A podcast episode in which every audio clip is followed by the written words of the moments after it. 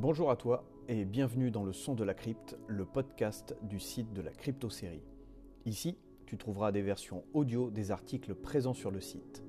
Il s'adresse aux détracteurs de l'écrit et à tous les fans de séries télévisées dont la production est terminée ou pas tout à fait. Dans ce deuxième épisode, nous allons parler des séries annulées trop tôt. Il sera découpé en quatre parties que tu peux dès à présent retrouver sur le site. C'est parti pour l'abécédaire des séries annulées trop tôt, volet 1 sur 4.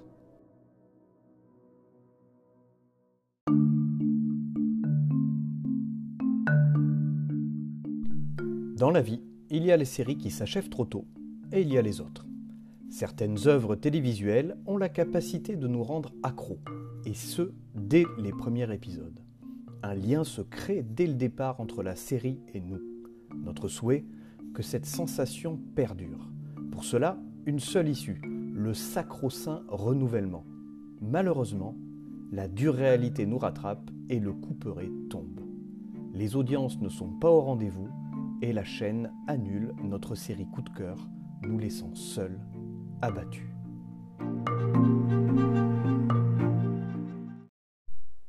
Ok, donc aujourd'hui, je te propose l'alphabet des séries télévisées dont la production s'est arrêtée trop rapidement. En toute franchise, l'exercice n'a pas été simple. Certaines séries ont été difficiles à trouver.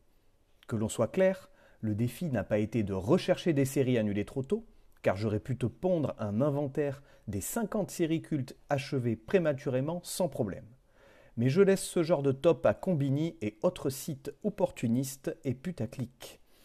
Ici, on ne cède pas à la facilité, on propose des listes alphabétiques, ça ne rigole pas. Et bordel, quelle galère. Allez, c'est parti pour le premier volet avec les six premières lettres de l'alphabet. T'as intérêt à parler de Prison Break. D'un, Prison Break s'est arrêté bien trop tard. Une seule saison, que dis-je? Une demi-saison aurait suffi. Et de deux, la lettre P ne fait pas partie des six premières lettres de l'alphabet. Et puis merde, va jouer dans les vignes le jour de l'épandage des pesticides. Débutons l'abécédaire. A comme Angela 15 ans. J'ai déjà parlé à de nombreuses reprises d'Angela 15 ans sur le site de la crypte. Pour connaître mon avis en détail sur celle-ci, tu peux te référer à l'article 3 séries des années 90 à découvrir et à ma critique dans la fiche de la série avec Claire Danes. En parlant de la comédienne, c'est là dans son choix des acteurs et actrices et dans l'écriture de ses personnages qu'Angela, 15 ans, excelle. Le casting est parfait avec une véritable alchimie entre Claire Danes et Jared Leto. Les personnages secondaires sont également présents à l'appel. Chacun livre une belle prestation avec une mention spéciale au personnage de Ricky Vasquez, interprété par l'excellent Wilson Cruz que tu as pu voir dans La Vie à 5, 13 Reasons Why et dernièrement dans Star Trek Discovery. L'autre point fort du show est qu'il aborde de bien belles manières des sujets difficiles de l'adolescence et plus globalement des relations humaines, notamment parents-enfants, ados-ados. Malgré toutes ces qualités, la série n'a pas su décrocher le Saint Graal de la saison 2. Les audiences étaient pourtant présentes avec une réelle fanbase, mais de nombreux facteurs n'ont pas aidé la série à se poursuivre.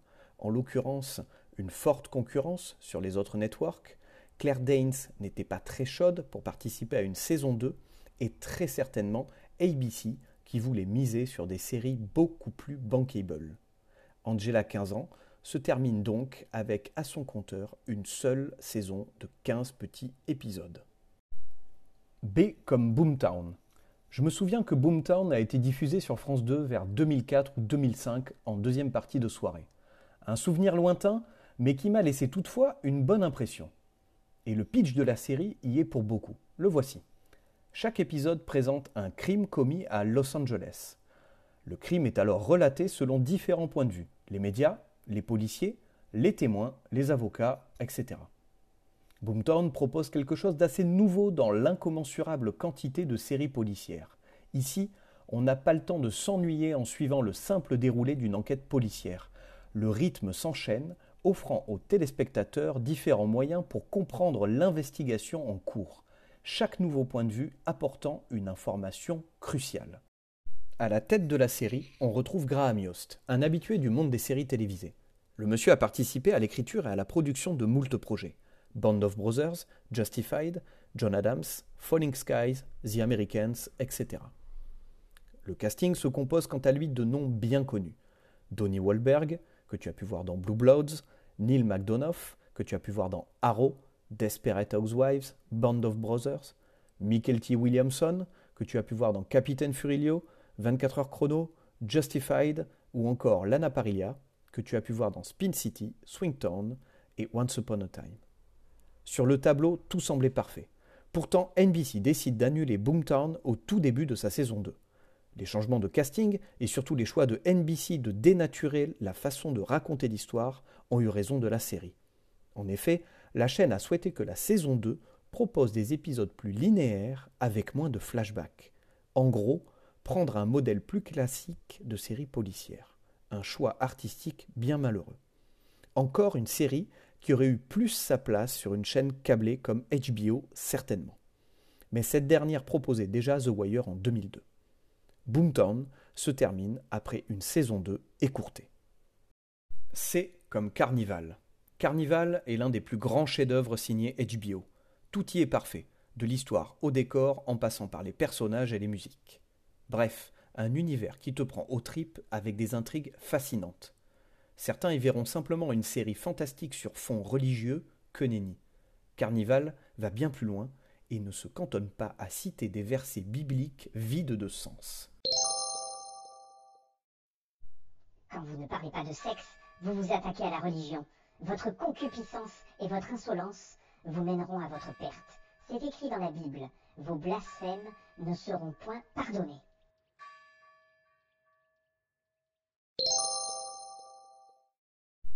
Mais c'est qu'elle me fout les jetons, la petite Marie-Constance. À croire que le démon t'habite, ma bigote préférée. Revenons à Carnival. À travers des personnages emblématiques et des histoires singulières, la série revisite avec brio le manichéisme qui forge notre monde et nos rapports humains, le bien contre le mal. Cette lutte des pouvoirs prend vie sous la forme de deux êtres que tout oppose et tout lie le jeune orphelin Ben Hawkins et le frère Justin Crow. La force de la série réside dans cette dualité constante, présente dans chaque épisode. Une dualité incarnée évidemment par Ben et Justin, mais également dans les relations humaines entre chaque personnage. Samson et Lodz, Justin et sa sœur Iris, Ben et Sophie, Dionysie et Sophie, Stumpy et Ritasu. En résumé, cette dichotomie ancestrale et complexe qui régit notre monde se retrouve au cœur de toutes les thématiques abordées tout au long des deux saisons du show religion, guerre, amour. Mais voilà, la série s'est achevée au terme de sa saison 2. Pourtant, il aurait été bon qu'elle poursuive son aventure au-delà de cet arc. Des coups gigantesques ont eu raison d'elle, ne permettant pas à HBO de produire la suite, même si la chaîne avait foi dans le projet de Daniel Knopf. C'est ainsi que les fans sont restés sur leur faim, alors qu'originellement, la série était conçue pour être une trilogie, soit trois arcs de deux saisons chacun. Carnival s'achève sur une saison 2, durant laquelle il y a eu de nombreuses révélations, mais certainement pas assez pour comprendre le projet de son créateur. D comme Dead Like Me. Pour parler de la série, il convient avant toute chose de poser les bases. Voici le synopsis. Georgia Lass est une jeune femme qui cherche un but dans sa vie. Elle n'a pas vraiment de lien avec sa famille, vient d'arrêter ses études et a pris un boulot d'intérimaire sans grand intérêt. En somme, une vie peu palpitante. Lors de sa pause déjeuner, la cuvette de toilette d'une station orbitale s'abat sur elle, la tuant sur le coup. Georgia découvre alors qu'une vie existe après la mort. Elle rejoint une équipe de faucheurs d'âmes. À présent, sa mission est de collecter les âmes des personnes mourant dans un accident ou étant tuées. Bam Voilà le synopsis. Avec ça, on est en droit de se demander sur quel pied doit-on danser. Est-ce une comédie? Est-ce un drame? Tout simplement une comédie dramatique, gros malin. Eh oui. Effectivement, Dead Like Me entre dans la case comédie dramatique. Il y a toutefois une petite nuance, car je ne la catégorise pas dans le type comédie dramatique classique à la Annie McBeal, Crazy Ex-Girlfriend, Nurse Jackie ou encore Parenthood. Par définition, elle en fait partie en abordant la palette de thèmes liés au genre famille, travail, vie sociale, amour, éducation, etc. Sa particularité réside dans sa volonté de dépeindre tous ces sujets autour d'un seul, celui de la mort. Cerise sur le gâteau, c'est un sujet que j'affectionne tout particulièrement. Non mais tu me fais rire mec. Tu veux trop te donner un côté dark, genre ouais moi j'ai peur de rien, la mort je lui fais pipi dessus tellement elle ne me fait pas peur, je m'habille en noir et je parle de la mort. Le week-end avec mes copains on se grime et on fait des messes noires dans la cave de mes parents. T'es ridicule. Et puis c'est quoi cette série avec un pitch tout pourri? Une série qui parle bien de la mort? C'est la cassa des papels. Là, tu pleures et tu ne t'y attends pas. Ce n'est pas ridicule comme ta série avec une cuvette qui tombe du ciel. Nimpe, mec, mais nimpe. Ok, merci pour cette intervention à la fois sympathique et méprisable et extrêmement condescendante. Tu as un petit côté Nelly Olson, on a bien envie de te mettre une claque dans la tronche, mais merci quand même. Ok, revenons à nos moutons. Donc, la mort dans les fictions est un sujet qui me tient à cœur. Pourquoi? Non pas parce que je m'habille en noir et que j'écoute du métal, bon, c'est vrai aussi, mais pas que. J'ai eu l'occasion de travailler le sujet lors de mes études en décortiquant le chef-d'œuvre télévisuel qu'est Six Feet Under. Voilà pour la petite histoire. À l'instar de cette dernière, Dead Like Me aborde le thème de la mort, encore bien souvent tabou dans nos sociétés contemporaines, avec justesse. Pour Georgia, la mort devient un moment où s'entremêlent la rédemption et la vérité. Ici, la mort n'est qu'un état qui permet à la vie de se poursuivre sur deux tableaux. Du côté des vivants, avec la famille Lass, endeuillée, et du côté de Georgia, qui, morte, apprend à reprendre goût à la vie. Ainsi, Dead Like Me montre parfaitement le travail de deuil et la souffrance qui accompagne la perte d'un être cher. Tout comme sa grande sœur de HBO, elle s'attache à montrer que la mort et la vie sont étroitement liées. La mort fait intrinsèquement partie de la vie, mais il ne faut pas la voir comme une fatalité. Dans la mort, il y a la vie, et c'est le message clé que Six Feet Under nous a livré tout au long de ces cinq saisons. Et ce discours, je l'ai retrouvé dans Dead Like Me à travers la relation que Georgia et sa sœur ont post-mortem. Et malgré sa mort, le personnage de Georgia évolue tout au long de la série. Elle apprend à nouveau à vivre et à reprendre goût à la vie, tout comme les personnes qu'elle a laissées derrière elle. Elle fait, elle aussi, son travail de deuil.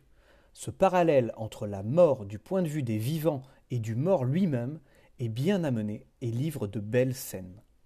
Dead Like Me est donc une série dramatique sur le deuil, à la fois touchante et triste. Mais tel un bonbon acidulé qui éclate en bouche et livre une nouvelle saveur intense, elle est aussi une série drôle. Les personnages de Dolores et Mason sont des pépites. Ils ne manquent pas de faire rire par leur côté attachant et décalé. Pour terminer, Dernier point fort de la série, sa tête pensante. Brian Fuller, le papa des excellentes séries Pushing Daisies et Hannibal. En conflit avec les studios, il n'est certes pas resté longtemps sur le projet, mais étant à l'origine de celui-ci, Dead Like Me reste une signature incontournable de M. Brian Fuller, un nom à retenir. Passons à la lettre E comme extra. Dans cette liste, Extra fera partie des séries que je connais mal, voire très mal. J'ai eu l'occasion de visionner un ou deux épisodes de la série britannique, et en toute franchise, je ne m'en souviens pas beaucoup. Alors, si je ne la connais que vaguement, pourquoi l'intégrer dans cet abécédaire des séries annulées trop tôt, me diras-tu? C'est une excellente question à laquelle je ne répondrai pas. Ok, ok, je réponds avant que le courroux de l'autre énergumène de tout à l'heure me frappe à nouveau. Premier point. La série a seulement deux saisons et un total de 13 épisodes. Là, c'est facile, la série a été annulée trop tôt, on est tous d'accord là-dessus. Maintenant, qu'est-ce qui fait d'extra une série qui mérite d'intégrer cet inventaire?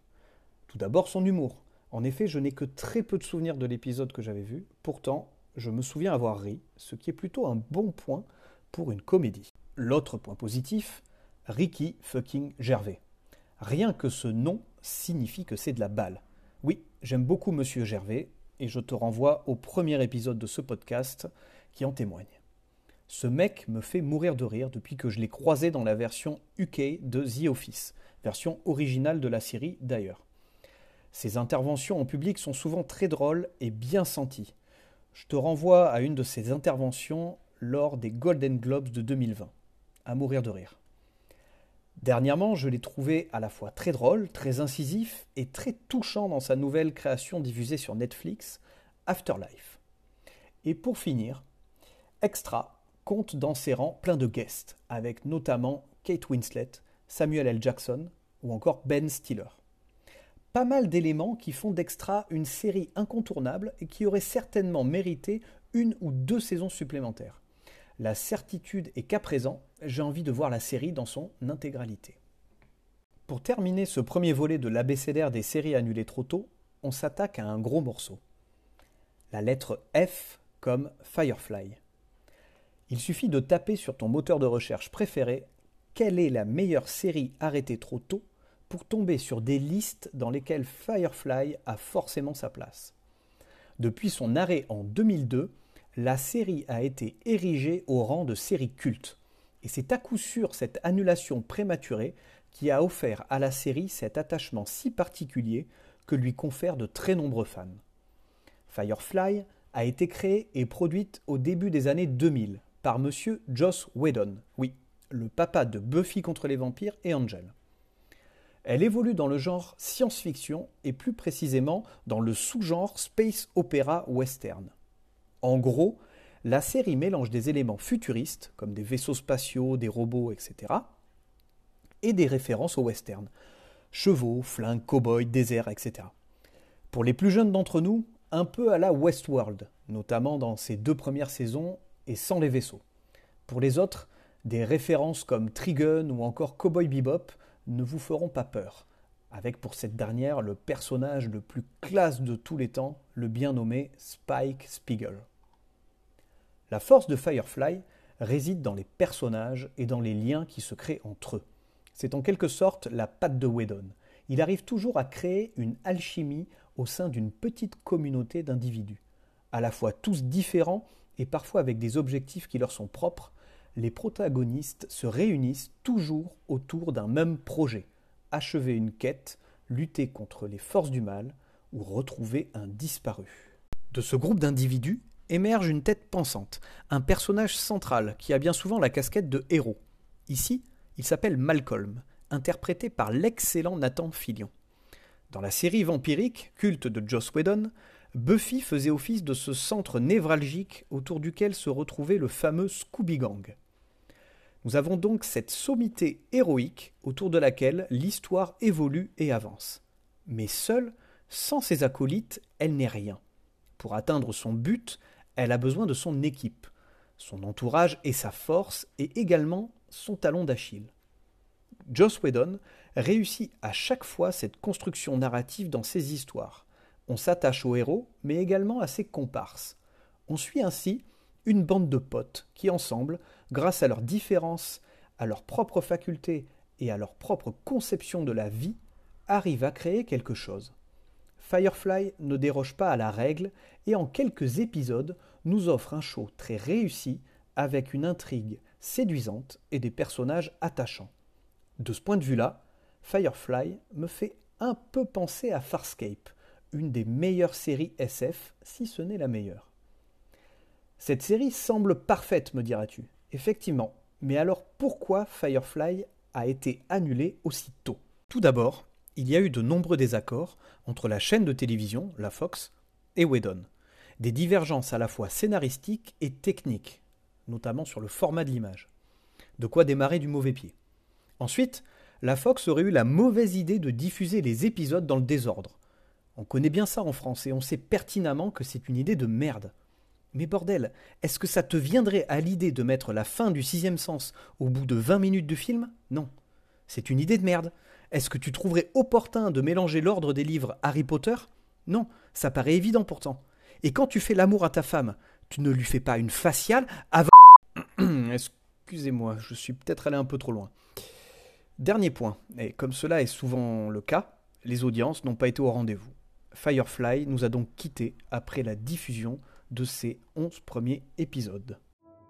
Ce premier volet de l'abécédaire des séries annulées trop tôt est maintenant terminé. N'hésite pas à te rendre sur le site de la crypto-série pour donner les séries que tu aurais aimé voir dans cette première liste. Je suis également présent sur les réseaux sociaux Twitter, Instagram et Facebook. Et je te donne rendez-vous pour la suite de cet abécédaire dans un prochain numéro de ce podcast. À bientôt!